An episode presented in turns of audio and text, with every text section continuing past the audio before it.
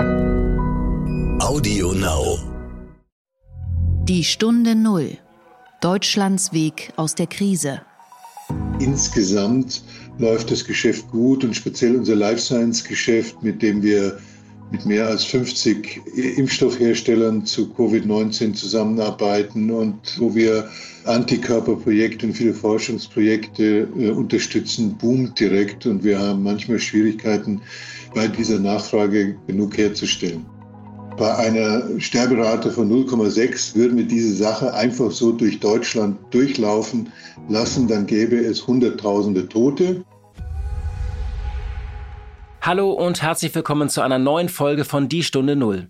Mein Name ist Horst von Butler, ich bin Chefredakteur des Wirtschaftsmagazins Kapital und ich freue mich, dass Sie wieder zuhören. Wir haben uns in den vergangenen Tagen und Wochen Gedanken gemacht hier im Team, wie man diesen Podcast thematisch auch ein wenig emanzipieren kann von der Corona-Krise. Und nun müssen wir erschrocken feststellen, dass wir uns gar nicht so sehr beeilen müssen. Deutschland steht vor einem erneuten Lockdown und wir werden diesen natürlich auch weiterhin eng begleiten. Ich habe heute Stefan Oschmann zu Gast. Er steht an der Spitze von Merck. Das Pharma- und Chemieunternehmen ist unter anderem an rund 50 Impfstoffprojekten beteiligt als Zulieferer. Und ich habe mit Herrn Oschmann zum einen darüber, aber natürlich auch über sein Management als CEO und über den neuen Lockdown gesprochen. Der Gedanke zum Tag. Diese Pandemie ist eine medizinische, eine ökonomische, eine soziale, eine politische eine psychische Bewährungsprobe. Wir werden ihr nur mit Zusammenhalt und mit der Bereitschaft zum transparenten und offenen Austausch miteinander begegnen können. Zudem soll das wirtschaftliche Leben auch dort weiterhin stattfinden können, wo nicht erforderliche Kontakte konsequent vermieden werden können. Deshalb wiederhole ich, die Maßnahmen, die wir jetzt ergreifen, sind geeignet, erforderlich und verhältnismäßig. Ja, Montag beginnt der neue Lockdown und das Stöhnen und Schnaufen ist unüberhörbar. Der Winter wird lang und hart, da hat die Kanzlerin recht. Im Frühjahr waren wir unvorbereitet und deshalb gab es viel Panik. Nun sind wir besser vorbereitet und es gibt mehr so stilles Entsetzen und Erdulden. Die Gesellschaft hat zwar gelernt, wir sind aber auch gereizter und erschöpfter. Egal wie man zu den neuen Maßnahmen steht, eine schiefe Metapher ist in die Debatte geraten. Die Virologen nennen den Lockdown einen Circuit Breaker, eine Art Überlastschalter, und man schaltet also jetzt Teile der Gesellschaft und Wirtschaft einfach ab, wie ein Stromkreis, um eine Überlastung des Gesundheitssystems zu verhindern. Andere Vergleiche gab es mit einem LKW, der bei einer Talfahrt ab und zu auf die Bremse tritt und es dann wieder laufen lässt. Ich denke ja, die Wirtschaft ist komplexer. Man muss sich den Lockdown eher wie einen Schlaganfall vorstellen. Danach wachsen die Synapsen mühsam wieder, die Muskeln trainieren, müssen neu lernen. Es gibt aber an vielen Stellen, oft gar nicht so sichtbar, bleibende und irreparable Schäden. Und jeder neue Lockdown ist eher wie ein neuer Schlag. Wenn der LKW bremst, bleibt die Fracht ja intakt, nur die Bremsen nutzen sich ab. Und wenn man mit einer Überstromsicherung den Stromkreis abschaltet und danach wieder anschaltet, dann brennen alle Lichter ja sofort wieder hell im Raum. In der Wirtschaft geht jedes Mal auch viel kaputt. Der Staat will zwar großzügig helfen und die bis zu 75 Prozent sind ein überraschender Paradigmenwechsel, der vielen Restaurants, Kinos, Cafés und Fitnessstudios helfen wird. Aber der Einzelhandel zum Beispiel, der ja offen bleibt, der wird weiter leiden. Und ich denke, auch bei dieser Regelung wird so mancher Teufel im Detail stecken, denn die Hilfen sollen ja auch verrechnet werden. Ich denke, da kommt noch einiges auf viele Selbstständige zu. Ich maße mir hier nicht an zu sagen wie ein Schnellgericht, ob die Maßnahmen jetzt übertrieben sind oder nicht. Wir müssen zumindest anerkennen, dass Deutschland seit vielen Wochen nicht mehr vor der Lage war, dass wir irgendetwas tun mussten. Ich wollte nur sagen, dass die simple On-Off, was ja ab sofort als Szenario bis nächsten Sommer im Raum steht, viel einfacher klingt, als es ist. Es ist die falsche Metapher, die der Virologen und nicht die der Ökonomen. Die Stunde Null. Das Gespräch. Ich habe heute Stefan Oschmann zu Gast. Er steht seit 2016 an der Spitze des Darmstädter Pharma- und Chemieunternehmens Merck, der sich heute auch als Wissenschafts- und Technologieunternehmen versteht. Der promovierte Tiermediziner startete seine Karriere bei der Internationalen Atomenergiebehörde, bevor er 1989 zum US-Pharmakonzern MSD wechselte, der in den USA auch Merck heißt, der aber schon seit 1919 nichts mehr mit der ehemaligen deutschen Mutterfirma zu tun hat. Und bevor Herr Oschmann 2016 CEO wurde, leitete er ab 2011 die Pharmasparte des Darmstädter Unternehmens. Merck ist ja einer von zwei Pharmakonzernen im DAX. Es hat zum einen eine Gesundheitssparte, die machen Arzneimittel und Immuntherapien, das ist der wichtigste Geschäftsbereich. Daneben gibt es die Sparte Life Science, die machen unter anderem Laborausrüstung, Laborzubehör und Chemikalien. Und dann gibt es noch das Spezialchemiegeschäft, das Performance Materials genannt wird. Da ist Merck unter anderem Zulieferer für Mikrochips und Displays und Merck ist auch einer der weltgrößten Hersteller von Flüssigkristallen. Das Unternehmen ist zu 70 Prozent in Familienhand, machte 2019 gut 16 Milliarden Euro Umsatz und hat weltweit 57.000 Mitarbeiter. Und die Anfänge von Merck gehen bis ins Jahr 1668 zurück. Und Merck spielt auch in dieser Corona-Krise natürlich eine wichtige Rolle, wobei die Krise selbst hat für das sehr diverse Geschäft von Merck Licht und Schatten gebracht. Und über all diese Themen spreche ich jetzt mit Stefan Oschmann, dem CEO. Einen schönen guten Tag, Herr Oschmann. Guten Tag, Herr von Butler. Herzlich willkommen hier in der Stunde Null. Vielleicht am Anfang mal meine Frage. Wir führen dieses Gespräch in Deutschland steht vor einem zweiten Lockdown. Wie schauen Sie auf diese Maßnahmen, die da gestern verkündet wurden? Wenn wir uns die Infektionszahlen anschauen und daraus äh, extrapolieren, was sich dann bei den Intensivbetten tun wird, dann sind solche Maßnahmen, die ich im Einzelnen nicht kommentieren kann, weil ich nicht wirklich kompetent bin dafür, aber in der Gänze meiner Meinung nach berechtigt. Genau, also die Wirtschaft ähm, hat das ja immer gefürchtet, einen zweiten Lockdown in der zweiten Welle oder das An- und Abschalten der Wirtschaft. Sie steuern einen großen DAX-Konzern. Wie schauen Sie denn sozusagen als, als, als Konzernchef oder als jemand, als Manager aus der Wirtschaft jetzt darauf? Also wir sind ja, wir sind in drei Bereichen tätig, eben im Biopharma-Bereich, im Life Science-Bereich und im Elektronikmaterialien-Bereich. Alle drei sind in dieser Krise essentiell und dringend gebraucht. Und wir haben auch im ersten Lockdown im April, Mai äh, voll durchgearbeitet, weiter produziert mit, mit äh, ganz strengen äh, Vorsichtsmaßnahmen. Wir haben ein sehr, sehr gutes Krisenteam. Wir haben früh schon seit Januar mit unseren Kollegen in China eng zusammengearbeitet, haben da, äh, haben da viel gelernt. Äh, unsere Geschäfte sind ganz unterschiedlich betroffen davon. Es gibt manche Geschäfte, wir haben so ein, ein Pigmentgeschäft, das wir Surface Solutions nennen, das arbeitet für die für die Kosmetikindustrie und für die Automobilindustrie macht äh, Pigmente, das war negativ, das ist negativ betroffen. Wir haben im März äh, oder März, April, Mai auch negative Auswirkungen im Pharmageschäft gehabt, aber insgesamt läuft das Geschäft gut und speziell unser Life Science Geschäft, mit dem wir mit mehr als 50 Impfstoffherstellern zu Covid-19 zusammenarbeiten und äh, wo wir äh, Antikörperprojekte und viele Forschungsprojekte äh, unterstützen, boomt direkt und wir haben manchmal Schwierigkeiten mit der Nachfrage, äh, äh, bei dieser Nachfrage genug herzustellen. Also die Krise hat bei Ihnen, wenn ich das richtig verstehe, Licht und Schatten gebracht. Also einiges hat profitiert, anderes nicht. Ähm, vielleicht können wir da später nochmal drauf eingehen. Wie ist es denn jetzt bloß, ähm, also wenn Sie so ein bisschen nach vorne schauen, haben Sie jetzt Ihre Pläne und Prognosen angepasst und da mussten jetzt ein paar Controller irgendwie Nachtschichten oder Wochenendschichten schieben, um nochmal genau auf die Zahlen zu gucken? Oder wie ist da die Lage bei Ihnen im Moment? Also wir hatten äh, zum Anfang der Krise unsere Prognose angepasst, äh, haben äh, dann die Prognose mit den Zahlen aus dem zweiten Quartal wieder etwas angehoben und wir werden jetzt in Kürze das dritte Quartal bekannt geben und da darf ich aus rechtlichen Gründen leider nichts sagen dazu. Das ist mir klar, Sie sind in dieser Quiet Period, wie das heißt, aber äh, haben Sie jetzt verstärkte Sorgen, dass das alles wieder einbricht, äh, wenn wir jetzt vier Wochen die Wirtschaft lahmlegen? Oder sagen Sie, na ja, da sind vor allem Dienstleistungen äh, von betroffen und die ähm, verarbeitende Industrie produziert ja weiter, die Autohersteller werden auch weiter produzieren. Es ist ja nicht so wie im Frühjahr. Es ist nicht ganz so wie, wie, wie im Frühjahr, weil diesmal die Kitas und die Schulen offen bleiben, dadurch die Industriebetriebe, die sich auf die Regeln eingestellt haben, eben weiterhin produzieren können. Aber natürlich hat das negative Auswirkungen. Äh, wir bei uns äh, glauben, dass, also dass es bei uns auf die Geschäfte keine besonders starken Auswirkungen haben wird. Haben Sie denn jetzt persönlich Ihren Alltag angepasst oder werden Sie das tun? Also viele Manager waren ja sehr viel gereist, hatten die Reisetätigkeit dann stark eingeschränkt. Was werden Sie jetzt auch wieder zum Beispiel verstärkt im Homeoffice sein oder ins Büro fahren? Was werden Sie da tun?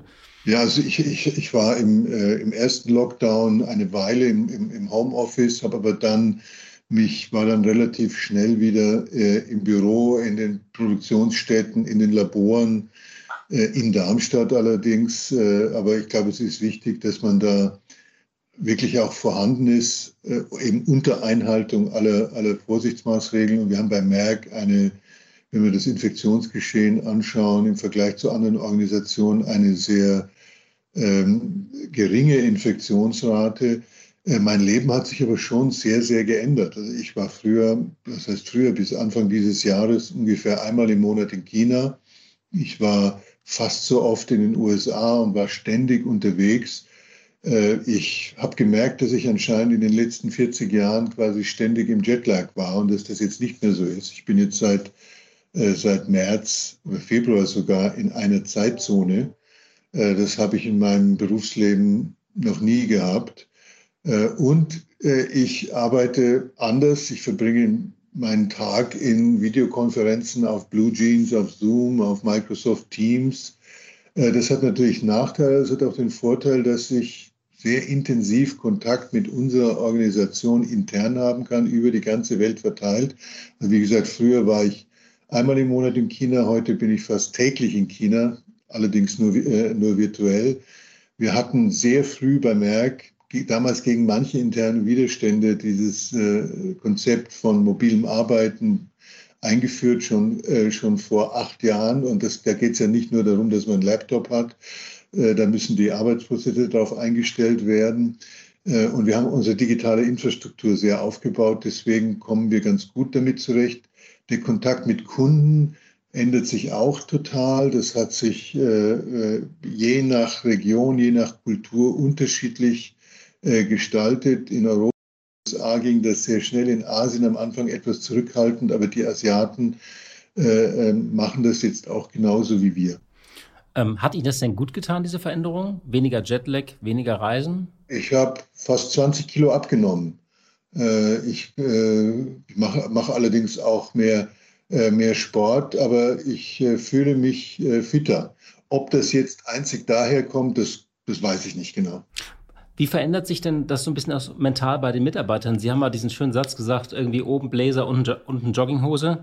Ich kann Ihnen versichern, ich habe eine anständige Hose heute an, nicht nur einen Blazer. Ich habe, äh, aber das war ja auch so, eine Metapher ein bisschen für eine ähm, für eine Verlotterung oder sage ich mal, oder wenn die Leute unten nur noch Jogginghose bei den Telefonkonferenzen haben, ist das ein Problem, wenn wir auf Dauer alle zu Hause sitzen und sich das vermischt? Oder wie haben, vielleicht können Sie noch mal erzählen, was Sie damit gemeint haben. Ach, Sie wissen ja, wie das, wie das mit den Medien ist. Man kann den Inhalt eines Interviews oder eines Vortrags steuern, aber nie, äh, nie die Überschrift. Das mit der Jogginghose, das war eigentlich in einem anderen Kontext gemeint, aber das ist okay. auch egal. Was ich sehe jetzt, ist in unserem Unternehmen etwas, was mich wirklich überrascht und auch berührt. Ich sehe einen Zusammenhalt in, äh, in der Belegschaft unter den Kolleginnen und Kollegen über die ganze Welt verteilt, wie ich ihn noch nie erlebt habe die, äh, die Leute in unserem Unternehmen spüren, dass sie wirklich dringend gebraucht werden jetzt. Die haben, machen sich genauso Sorgen wie wir alle auch über die Zukunft, aber die krempeln einfach die Ärmel auf und arbeiten sehr hart und werden sehr kreativ. Und wir hatten im Unternehmen von Anfang an drei Prioritäten gesetzt. Das erste war Sicherheit und Gesundheit unserer Mitarbeiterinnen und Mitarbeiter und ihrer Familien. Zweitens auf Neudeutsch Business Continuity. Wir sind so wichtig in dieser Krise. Wir müssen unbedingt dafür sorgen, dass wir weiter produzieren und forschen können. Und drittens, dass wir uns aktiv an der Lösung der Krise beteiligen. Und das kann Ihnen, ohne dass wir da irgendwelche besonderen Kommunikationsmaßnahmen vorgenommen haben, das kann Ihnen jeder Mitarbeiter, jede Mitarbeiterin auf der Welt vorbeten und die können Ihnen ganz konkret Beispiele geben, was wir da in diesem Zusammenhang tun. Und ich hoffe einfach sehr, dass wir diesen, diesen Geist des, des Zusammenhaltens und des Zusammenarbeitens äh, behalten werden. Ich hatte Gespräche mit unserem Betriebsrat und Sie wissen ja, Management und Betriebsrat, das ist nicht immer eine, eine, eine Liebesaffäre. Aber äh, auch da spüre ich, wie viel Zusammenhalt da einfach herrscht in dieser Krisensituation. Vielleicht kann man ein bisschen tatsächlich, äh, Sie haben eben von der Lösung der Krise gesprochen, so ein bisschen ähm, äh, auch auf Ihr Geschäft zu sprechen. Merck entwickelt ja selbst keinen Impfstoff gegen Covid-19, aber Sie arbeiten als Zulieferer an äh, Dutzenden Impfstoffprojekten mit und haben da also auch so ein bisschen einen guten Einblick. Was ist denn Ihre persönliche Einschätzung? Haben wir diesen oder wann haben wir diesen funktionierenden Impfstoff und wann bringt er unsere Gesellschaft in eine Art Normalzustand zurück? Da muss ich ein kleines bisschen technisch werden. Wenn es zu technisch wird, dann unterbrechen Sie mich bitte. Ja. Aber wir brauchen ganz verschiedene Sachen, um aus medizinischer Sicht diese Krise bewältigen zu können. Und natürlich muss da viel in den Krankenhäusern und Intensivbetten und Ausbildung und all, all diese Dinge passieren. Da will ich jetzt gar nicht drauf eingehen. Äh, wir brauchen Impfstoffe, wir brauchen Antikörper, wir brauchen sogenannte antivirale Substanzen und wir brauchen Medikamente, äh, die die Immunreaktion äh, beeinflussen. Merck arbeitet an den, direkt an den letzten drei. Also wir, wir testen antivirale Substanzen, äh, wir entwickeln ein Medikament, das ist der Codename M5049, um die Komplikationen der Lungenentzündung besser beherrschen zu können. Wir testen ein anderes ein Multiple Sklerose-Medikament in Kombination mit antiviralen Substanzen. Da ist unser, da ist unser Healthcare-Business sehr aktiv. Unser Life Science-Business, das ist nicht so ganz leicht zu erklären, äh, was die machen, aber die machen im Prinzip all die Dinge, die Forscher im Labor brauchen.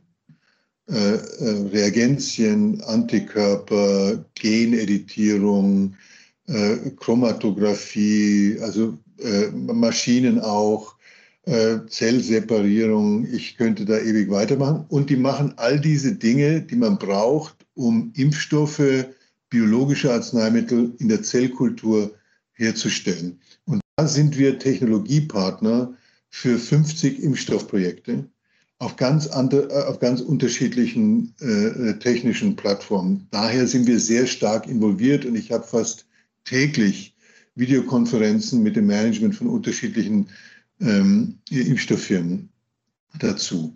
Wovon können wir ausgehen? Ich, wir, wir, wir sehen, dass mehrere Impfstoffprojekte in der sogenannten Phase 3 sind. Das ist die letzte Phase der Arzneimittelentwicklung. Und viele Menschen verstehen nicht, die sagen, ja, also wenn wir einen Impfstoff haben, warum wird er nicht eingesetzt? So ein Impfstoff muss geprüft werden. Da muss man verlässliche Daten dafür haben und das muss gegen Placebo stattfinden. Wir müssen wissen, wie wirkt der wirklich. Äh, man kann davon ausgehen, dass bei einigen Impfstoffprojekten, speziell bei den sogenannten Messenger-RNA-Projekten, das ist eine ganz neue Technologie, ganz neue Plattform, ganz faszinierend, bei der auch zwei deutsche Firmen, BioNTech und CureVac dabei sind, dass bei dieser Entwicklung, dass wir in den nächsten Wochen Daten dazu sehen werden. Wenn diese Daten gut sind und einiges spricht dafür, dass diese Daten gut sein können, aber das weiß zum jetzigen Zeitpunkt wirklich niemand. Dann wird, werden diese Daten den Behörden eingereicht die Behörden arbeiten auch in der Krise ganz anders als sonst. Äh, die sind direkt im Kontakt mit den, äh, mit den Herstellern und dann werden die Behörden diese Daten schnellstmöglich überprüfen und dann unter Umständen eine Zulassung erteilen. Wenn diese Zulassung erteilt ist, bei, bei, dieser Erteilung der Zulassung muss man sich überlegen, wie will ich einen solchen Impfstoff einsetzen. Ich glaube, dass ein Impfstoff, wenn er gut wirkt und gut verträglich ist, dass der nicht sofort ganz breit in der Bevölkerung eingesetzt werden wird. Covid-19 macht im Durchschnitt erzeugt eine sogenannte Letalität. Das ist die, quasi die Sterberate von ungefähr 0,6 Prozent. Das ist ein weltweiter Durchschnitt. In Deutschland wäre es wahrscheinlich, wahrscheinlich höher, weil wir eine ältere Bevölkerung haben. Aber gehen wir mal von 0,6 Prozent aus. Wenn Sie damit vergleichen, ein äh, Virus wie Ebola, bei Ebola sterbt, Ebola ist deutlich weniger infektiös als äh, äh, Corona das ist, aber es sterben über 50 Prozent der Patienten, die infiziert werden. Wenn ich, also wenn wir eine Ebola-Situation hätten, dann würde man einen Impfstoff sofort, wenn man ihn hat, ganz breit bei allen Menschen einsetzen. Bei, äh, bei Covid-19 glaube ich, dass man erst einmal einen Impfstoff bei Hochrisikopopulationen einsetzen wird, also bei Krankenhauspersonal, Arztpraxen, bei Pflegeheimen, Altersheimen und Ähnlichen, wo eben das Risiko am höchsten ist. Und dann gibt es einen sogenannten Risk Management Plan, da werden weiterhin ganz strukturiert Daten erhoben und dann kann man entscheiden, ob man den auch breit bei Kindern und Jugendlichen und jungen Erwachsenen einsetzt, also bei Menschen mit niedrigem Risiko. Was man beachten muss, ich habe das immer wieder auch im privaten Umfeld, wo viele Leute sagen, das ist ja überhaupt nicht so gefährlich und das betrifft ja nur Risikopatienten. Wenn Sie zusammennehmen Menschen über 60, Menschen mit Bluthochdruck, Menschen mit Fettleibigkeit und andere Risikofaktoren, dann sprechen wir von 30 Millionen Menschen in Deutschland. Das ist ganz interessant, weil viele sagen ja, man muss sie nur isolieren und dann irgendwie weiterleben. Das ist ja gar nicht, man kann ja nicht 30 Millionen Menschen isolieren. Das geht ja nicht, ne? Äh, also ich halte davon von, von dieser Logik überhaupt, überhaupt nichts. Und ich, ich, ich diskutiere auch immer wieder im privaten Umfeld damit. Langsam bin ich schon leid. Bei einer Sterberate von 0,6 würden wir diese Sache einfach so durch Deutschland durchlaufen lassen, dann gäbe es Hunderttausende Tote. Das wären hauptsächlich ältere Menschen, das ist richtig die aber, so wie wir wissen, im Durchschnitt so ungefähr neun Jahre zu früh sterben wollen. Ich glaube, das ist etwas, was unsere Gesellschaft nicht will. Und dass wir da drastische Maßnahmen äh, ergreifen müssen, ist für mich vollkommen richtig. Und äh, wir können darüber diskutieren, ob Regierungen weltweit sich gut auf sowas vorbereitet haben. Äh, aber das ist ein ganz anderes Thema. Ich glaube, dass, äh, äh, dass unsere Bundesregierung und die Länder in dieser Situation ganz gut arbeiten. Sind Sie denn jetzt eigentlich optimistischer geworden? Sie haben das eben sehr schön erklärt, diese verschiedenen Phasen der Impfstoffsuche, auch die verschiedenen Technologien, die es da gibt. Äh, sind Sie optimistischer geworden in den vergangenen Monaten oder äh, warten Sie auch ab? Also wissen Sie, wenn, wenn man wissenschaftlich orientiert ist und die wissenschaftliche Methode ist für Leute wie wir, wie bei uns bei Merck von, von größter Bedeutung, da muss man immer vorsichtig sein, äh, was man sagt. Wir wissen einfach nicht, wie die Daten ausschauen. Aber die frühen Daten aus den Impfstoffprojekten von BioNTech, von CureVac, von Moderna, aber auch von AstraZeneca, von Johnson Johnson, schauen vielversprechend aus. Schaut man sich an. Erstmal wird das natürlich im Tierversuch äh, getestet. Äh, da werden äh, in, oder erstmal in der Zellkultur oder in anderen äh, Modellen und im Tierversuch testet man, ob Tierarten dann, die für das Virus anfällig werden, wenn sie geimpft sind, ob sie dann geschützt sind. Da hat man positive Daten gesehen. Das reicht aber noch nicht aus. Dann geht man in Phase 1, Phase 2, Phase 2, 3 und da hat man gesehen, dass es, dass erstens mal, dass die sogenannte Serokonversion aufgetreten ist. Das heißt, die Menschen, die geimpft wurden, haben Antikörper gebildet und man sieht auch, dass die zelluläre Abwehr, das ist so, ich will jetzt kein Immunologieseminar daraus machen, aber dass auch die zelluläre Abwehr äh, aktiviert wird. Das ist sehr vielversprechend. Das Weitere, was man gesehen hat, man hat speziell bei diesen mRNA, Messenger-RNA-Projekten bisher keinen Grund gefunden, um Studien abzubrechen. Und das sind große Studien, die sind in, teilweise in 40.000 Patienten. Hätte es da schwere Nebenwirkungen gegeben, äh, äh, wären diese Studien bereits abgebrochen worden. Also wenn Sie mich jetzt ganz, wenn ich, wenn Sie mich bitten würden, ganz unwissenschaftlich was zu sagen, wenn ich eine Wette abgeben müsste, dann würde ich sagen, ich gehe davon aus, dass wir demnächst einen Impfstoff oder mehrere Impfstoffe haben werden. Okay. Aber wie gesagt, das haben Sie ja auch gut skizziert, es wird eben dauern. Also jetzt Leute wie mich, ich bin irgendwie Mitte 40, äh, so, also praktisch im mittleren Alters. Wahrscheinlich, ich bin so jemand, der dann eher so 2022 wahrscheinlich, wenn überhaupt geimpft wird. Äh, weil das, das weiß ich nicht. Die, die Firmen haben Vorhersagen gemacht, wie viele Millionen oder 100 Millionen Dosen sie herstellen können. Das ist ganz vielversprechend. Es gibt auch große, äh, große äh, Gemeinschaftsprojekte von der WHO, von der Gates Foundation, äh, von der, von der EU-Kommission, die jetzt Firmen unterstützen, die Produktion stark aufzubauen, weil das kann man ja auch nicht über Nacht machen. Das, die, so, so ein Impfstoff herzustellen. Üblicherweise dauert das Jahre, da Fabriken aufzubauen und alle arbeiten rund um die Uhr und wie verrückt daran. Und unsere, unsere Leute eben auch. Da, da muss ich sagen, dass da gute Arbeit, äh, gute Arbeit geleistet wird, aber es wird ein bisschen, äh, ein bisschen dauern. Warum ist Merck eigentlich nicht selbst sozusagen, es gab ja viele Allianzen bei der Impfstoffsuche, warum sind Sie eigentlich nicht selbst mit eingestiegen?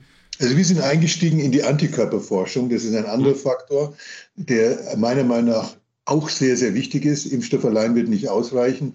Antikörper sind Substanzen, die wir selbst machen, die uns helfen, Infektionen abzu, äh, abzuwehren, die auch bei, bei, der Verteidigung, die wir selbst in uns haben gegen Krebs und, so, und viele andere Dinge eine Rolle spielen. und so mit solchen Antikörpern könnte man einerseits präventiv Menschen behandeln. Das ist eine, früher hat man das passive Immunisierung genannt. Also die Menschen würden einen Antikörper injiziert bekommen und wären dann Wochen oder Monate geschützt Sie haben vielleicht, äh, Sie erinnern sich daran, dass Donald Trump mit so einem Antikörpermix behandelt wurde. Mhm. Er ist in der klinischen Forschung. Wir arbeiten an einem ähnlichen Projekt zusammen mit IAVI und, einem, und einer, äh, einer indischen Firma. Äh, und wir machen eben die andere Forschung, von der ich gesprochen habe. Impfstoff, äh, Impfstoff ist ein, oder Impfstoffforschung, Impfstoffherstellung ist eine sehr spezielle Sache. Merck ist im, im Pharmabereich ein mittelgroßes Unternehmen und man muss sich als Unternehmen fokussieren auf das, was man richtig gut kann. Und es gibt viele etablierte gute Impfstoffhersteller. Wir fokussieren uns auf die Krebsforschung und auf die Immunologie. Hm. Es gibt ja auch Tests, eines Ihrer Multiple Sklerose-Mittel zur Behandlung äh, gegen Covid-19 einzusetzen. Welche Chancen räumen Sie diesen Versuchen ein? Also wir haben ein Multiple Sklerose-Produkt, das Rebif heißt, der, die aktive Substanz heißt äh, Interferon Beta. Das wurde ursprünglich als antivirale Substanz entwickelt. Die meiste Forschung dazu kam aus äh, Israel, aus dem Weizmann-Institut. Das ist schon, schon einige Zeit her. Äh, es wird heute bei, bei, bei 100.000 Patienten in der Multiple Sklerose-Behandlung eingesetzt. Und äh, unser Team und auch Wissenschaftler haben äh, äh, spekuliert, dass das eventuell eine positive Rolle spielen könnte. Es gibt einige Studien dazu. Es gab jetzt eine Studie, die von der WHO äh, ähm, durchgeführt wurde, die sogenannte Solidarity-Studie. Aber da alles, was in dieser Studie drin war, war bisher negativ. Äh, wir haben da äh, auch bei Remdesivir, das ist ein Produkt, das äh, eindeutige Daten, das ist ein antivirales Produkt von, von Gilead, wo es, wo es meiner Meinung nach ziemlich eindeutige Daten gibt. Das wurde in der Solidarity-Studie nicht, nicht bestätigt. Viele gehen davon aus, dass es bei dieser Studie einfach handwerkliche Schwierigkeiten gab. Wir machen weitere Studien in Kombination mit Remdesivir da zu spekulieren, was da rauskommt, weiß ich nicht. Wenn, wenn, da, wenn da ein Effekt wäre, das wäre natürlich toll. Hm.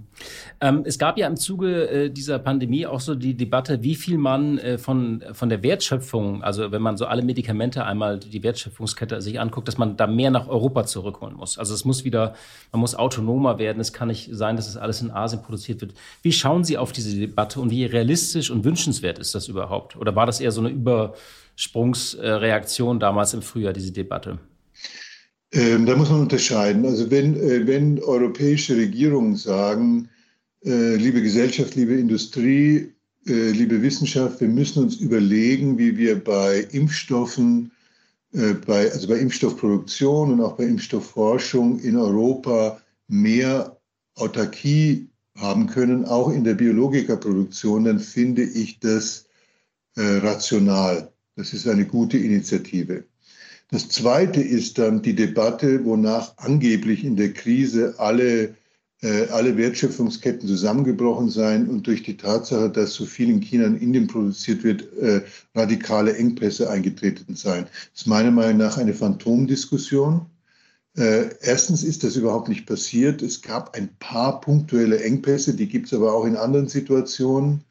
Und diese Engpässe sind nicht aufgetreten, weil die Produkte irgendwo in Asien produziert werden, sondern weil es Grenz, meiner Meinung nach unnötige Grenzschließungen gab. Und wir müssen, und das hat die Politik auch verstanden, in solchen Krisen, wir müssen uns darauf vorbereiten, dass wenn wir den Personenverkehr oder den ungewollten Personenverkehr einschränken wollen, dass wir dann nicht den Warenverkehr einschränken. Dritter Punkt, wenn Sie sich die Medikamentenproduktion anschauen, da ist am Anfang sehr viel Basischemie, äh, die ganzen Hilfsstoffe, all diese Dinge, die nicht ausschließlich, aber häufig in China und Indien produziert werden. Das wieder nach Europa zurückholen zu wollen, ist illusorisch und äh, würde äh, ein, ein großes Problem schaffen. Also ich halte das, äh, ich halte das in diesem speziellen Fall für eine unsinnige Diskussion. Und wenn ich Protektionist bin von rechts oder von links,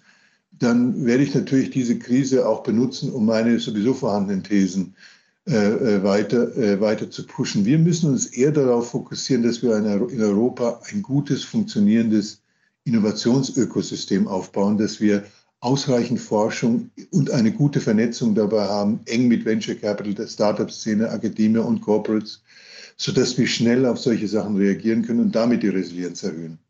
Ähm, dieses Ökosystem, wie soll die Rolle des Staates da sein? Der Staat hat ja bei dieser existenziellen Herausforderung sich sehr viel stärker eingemischt bei der Entwicklung, aber auch bei beteiligt, zum Beispiel die CureVac-Beteiligung, das Investment da. Wie beurteilen Sie da die Rolle des Staates? Soll er sich, äh, dass er da massiv mitmischt? Äh, also das, das muss man auch sehr, sehr differenziert sehen. Ich, sehen. ich kann die CureVac-Beteiligung äh, nicht, äh, nicht kommentieren. Ich habe das nicht wirklich. Okay, okay klammern wir die mal aus. Ich glaube, dieses angebliche äh, unmoralische Angebot von Trump ist ein Mythos, aber, aber, aber äh, äh das, nur, äh, das, nur, das nur nebenbei. Ähm, wir haben jetzt gesehen, dass etwa, man kann die US-Regierung in vieler Hinsicht für den Umgang mit der Corona-Krise kritisieren, aber was sie gut gemacht haben, ist, dass sie schnell Innovation gefördert haben. Es gibt eine Agentur namens BARDA in den USA, die sehr schnell Impfstoffprojekten, Antikörperprojekten, anderen Forschungsprojekten Geld zur Verfügung hat, gestellt hat. Und das hat sehr, sehr gut funktioniert. Da hat die EU-Kommission nachgezogen, die haben das erkannt. Und das geht auch jetzt bei uns sehr viel besser. Ich glaube nicht, dass äh, staatliche Unternehmensbeteiligungen notwendig sind in dieser Branche. Ich glaube auch nicht, dass wir da besonders hohe Schutzmechanismen gegen äh, ausländisches Investment aufbauen müssen, halte ich für vollkommen Unsinn. Wir wollen, wir wollen ausländisches Kapital, Venture Capital Funds und so weiter äh, direkt anziehen.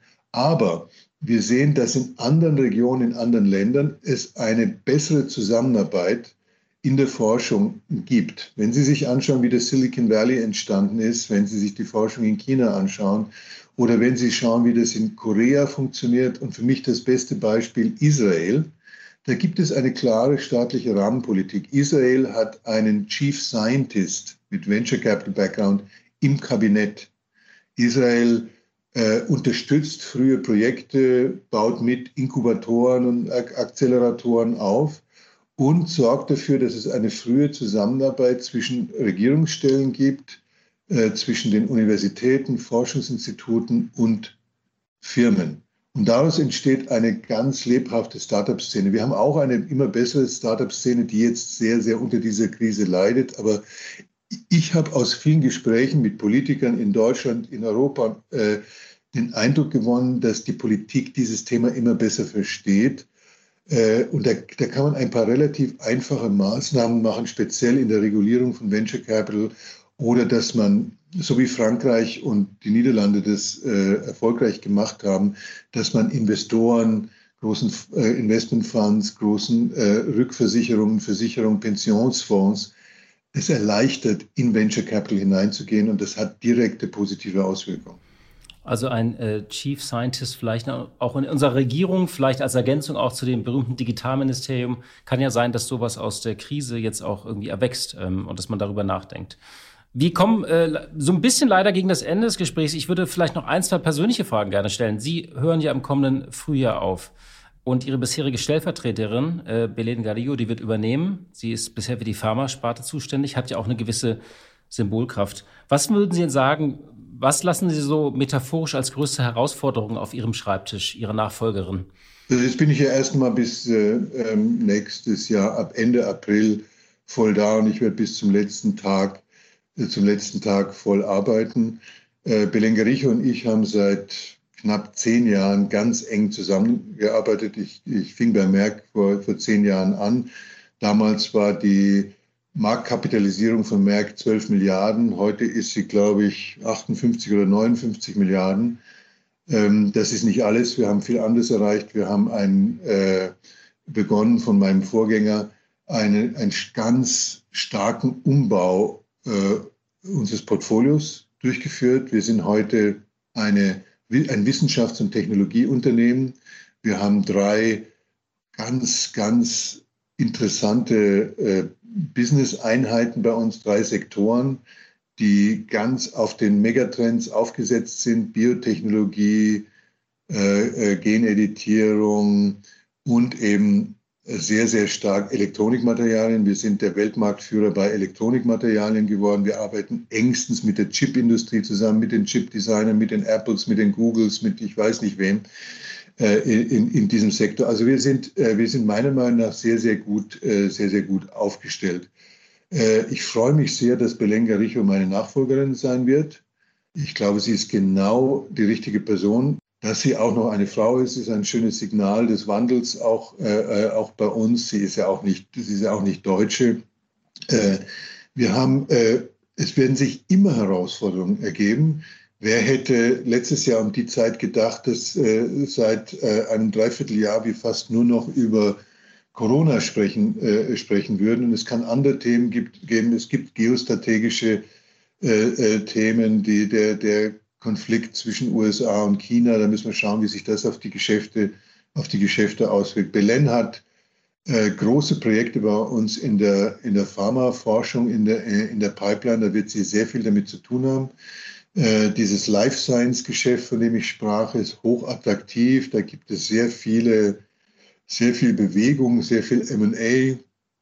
Äh, da wird sie bestimmt äh, äh, viel Arbeit und aber auch viel Freude damit haben. Und dann geht es um die Weiterentwicklung des, des Chipmarkts, um Themen wie, wie kann Merck intensiv an Trends wie Quantum Computing oder Neuromorphic Computing profitieren. Und wir müssen unseren Kulturwandel weiter, weiterführen der Übergang zwischen meinem Vorgänger Karl-Ludwig Klei und mir war sehr organisch und ich glaube, dass der Übergang zwischen mir und Belengericho auch sehr organisch sein wird. Das ist so ein bisschen ein Markenzeichen von Merck geworden. Sie haben ja ein sehr breites Portfolio. Ähm, viele Konzerne werden aufgespalten. Haben Sie da auch manchmal die Befürchtung oder kann man sagen, nee, das wird die Familie immer verhindern? Äh, die Familie Merck äh, setzt dem Management ganz klare äh, ein, eine Rahmenbedingungen. Äh, die Familie besitzt dieses Unternehmen seit 352 Jahren, versteht sich als Unternehmer und nicht als, äh, als Investor, hat ein ganz klares Wertegerüst. Und dazu gehört, und das zeigt sich in dieser Krise ganz besonders, dass man ein diversifiziertes, einerseits ein hochinnovatives, andererseits diversifiziertes Geschäftsmodell haben möchte. Was aber unsere Geschäfte gemeinsam haben, ist, dass das Herzstück die Forschung ist. Also die, wir wollen nicht in irgendwelche Commodity-Business hinein, äh, hineingehen. Wir wollen in hochinnovativen Themen sein. Die Familie unterstützt auch sehr stark die Digitalisierungsstrategie, die wir, die wir so pushen. Ich, ich mache mir da überhaupt keine Sorgen. Der Kapitalmarkt, und wir sind ja auch am Kapitalmarkt, wir sind ja eine DAX-Firma, 30 Prozent unseres Kapitals sind im Free Float. Der Kapitalmarkt hadert manchmal mit diesem Thema ein bisschen, aber gerade jetzt in der letzten Zeit sehe ich das viele große Investoren bevorzugt in Aktien investieren, in Unternehmen investieren, in denen es eine Ankerfamilie gibt, weil sie glauben, dass damit äh, anders, äh, anders agiert wird. Was wir auch bedenken müssen, ist, bei uns ist das Management, also wir in der Geschäftsleitung, im Augenblick sind wir vier, wir werden dann wieder fünf, sechs sein in Zukunft. Wir sind persönlich haftende Gesellschafter. Also wenn wir irgendwas äh, richtig falsch machen, ist als erstes unser privates Vermögen weg. Das erzeugt auch eine ganz andere Haltung. Und die Merck-Familie hat die Haltung, wir wollen der nächsten Generation ein Unternehmen übergeben, das besser als, ist als das, was wir, was wir selbst übernommen haben. Und das ist ein Modell, das ich auch erst lernen musste. Ich war, ich war über 21 Jahre im amerikanischen Kontext äh, aktiv äh, und war da rein Wall Street orientiert. Und ich habe in den letzten zehn Jahren gelernt, wie wertvoll das ist. Meine letzte Frage wäre, warum hören Sie überhaupt auf? Vor nicht allzu langer Zeit haben Sie mal gesagt, Sie fühlten sich auf der Höhe Ihrer Schaffenskraft und erwähnten, dass CEOs in anderen Ländern auch mit 85 Jahren noch amtieren. Haben Sie noch Pläne oder ist es da zu früh zu fragen? Äh, ich höre nicht auf, ich höre bei Merck auf. Ja. Äh, es ist äh, ja in den Medien bekannt gegeben worden, dass ich dann der Aufsichtsratsvorsitzende von UCB sein werde. Das ist eine Biopharma Biotech-Firma, die in, das Hauptquartier in Belgien hat. Da freue ich mich sehr drauf. Äh, und ich habe auch andere Pläne, aber darüber reden wir, wenn das reif ist. Herr Oschmann, vielen Dank für das Gespräch. Danke Ihnen, Herr von Butler. Blick in die Märkte. Und wie jeden Freitag schalte ich zu meiner Kollegin Katja Dofel nach Frankfurt. Sie leitet dort das Börsenstudio von NTV. Hallo, liebe Katja. Hallo, lieber Horst. Das war eine echt spannende und nervenaufreibende Börsenwoche. Liebe Katja, ich habe heute nur eine Frage, aber eine sehr wichtige und komplexe Frage. Es war ja eine Woche mit vielen roten Zahlen. Weltweit gingen die Indizes nach unten. Es gab deutliche Tagesverluste von bis zu drei oder gar vier Prozent. Und auch die EZB brachte am Donnerstag keinen Befreiungsschlag. Was erwartet die Anleger die kommenden Tage und Wochen? Man hat in dieser Woche genau gemerkt, wer oder was bei der Börse auf dem Kutschbock saß, also die Richtung vorgegeben hat. Da ist auf der einen Seite natürlich gleich der Blick in Richtung Politik und Notenbanken gerichtet. Mit Corona wird es jetzt immer schlimmer und es gibt weitere wirtschaftliche Schließungen und Ausgangssperren, teilweise in europäischen Ländern. Da ist es natürlich gut, wenn die Politik Hilfe ankündigt, so wie es passiert ist in Berlin. Allerdings war das für die Börse noch zu unkonkret, um es wirklich zu bewerten. Interessant die Situation rund um die Sitzung der Europäischen Zentralbank in dieser Woche. Erst Enttäuschung, weil die Zinsentscheidung unverändert war, also keine Zinssenkung, keine neuen Hilfsprogramme. Aber dann in der danach folgenden Pressekonferenz ist es interessant geworden. EZB-Chefin Christine Lagarde hat nämlich angekündigt, die Stäbe würden bereits an einem Programm arbeiten. Man würde die Wachstumsrisiken eindeutig sehen. Das vierte Quartal würde ein schwieriges, die Novemberzahlen sicherlich sehr schlecht. Und nun gehe es eben darum, wie fällt das Paket aus? Wie groß ist es? Wie attraktiv ist es? Für welche Dauer? Das hat die Börse natürlich erstmal wieder versöhnlich gestimmt, allerdings nur, um den Regenmantel etwas aufzuknöpfen, denn ansonsten bleibt man gewappnet für Unsicherheiten, unter anderem die amerikanische Wahl wird die Börse in der nächsten Woche sehr, sehr stark beschäftigen. Und da ist die entscheidende Frage, wird die zu einem Abschluss kommen, zu einem klaren Ergebnis oder wird sie eben sowohl die Welt als auch die Börsen länger in Atem halten? Ja, vielen Dank, liebe Katja. Ich danke dir für deine Einschätzung und wünsche dir ein schönes Wochenende. Tschüss, lieber Horst. Ich wünsche dir und natürlich allen, die uns zugehört haben, ein schönes Wochenende. Ja, liebe Hörerinnen und liebe Hörer, das war's für heute. Ich danke Ihnen sehr für Ihre Zeit und für Ihre Geduld. Und ich hoffe, wir hören uns kommende Woche wieder. Ich wünsche Ihnen alles Gute, passen Sie auf sich auf und vielleicht erinnern Sie noch meinen Spruch aus den ersten Wochen dieses Podcasts. Da habe ich immer gesagt, die Welt steht jetzt still, aber irgendwann wird sie sich auch weiterdrehen. Und ich denke, es ist Zeit, diesen Spruch wieder zu sagen. Also, die Welt steht jetzt wieder ein wenig mehr still, aber sie wird sich natürlich auch wieder weiterdrehen. Die Stunde Null. Deutschlands Weg aus der Krise. Dieser Podcast ist Teil der Initiative Zeit, die Dinge neu zu sehen.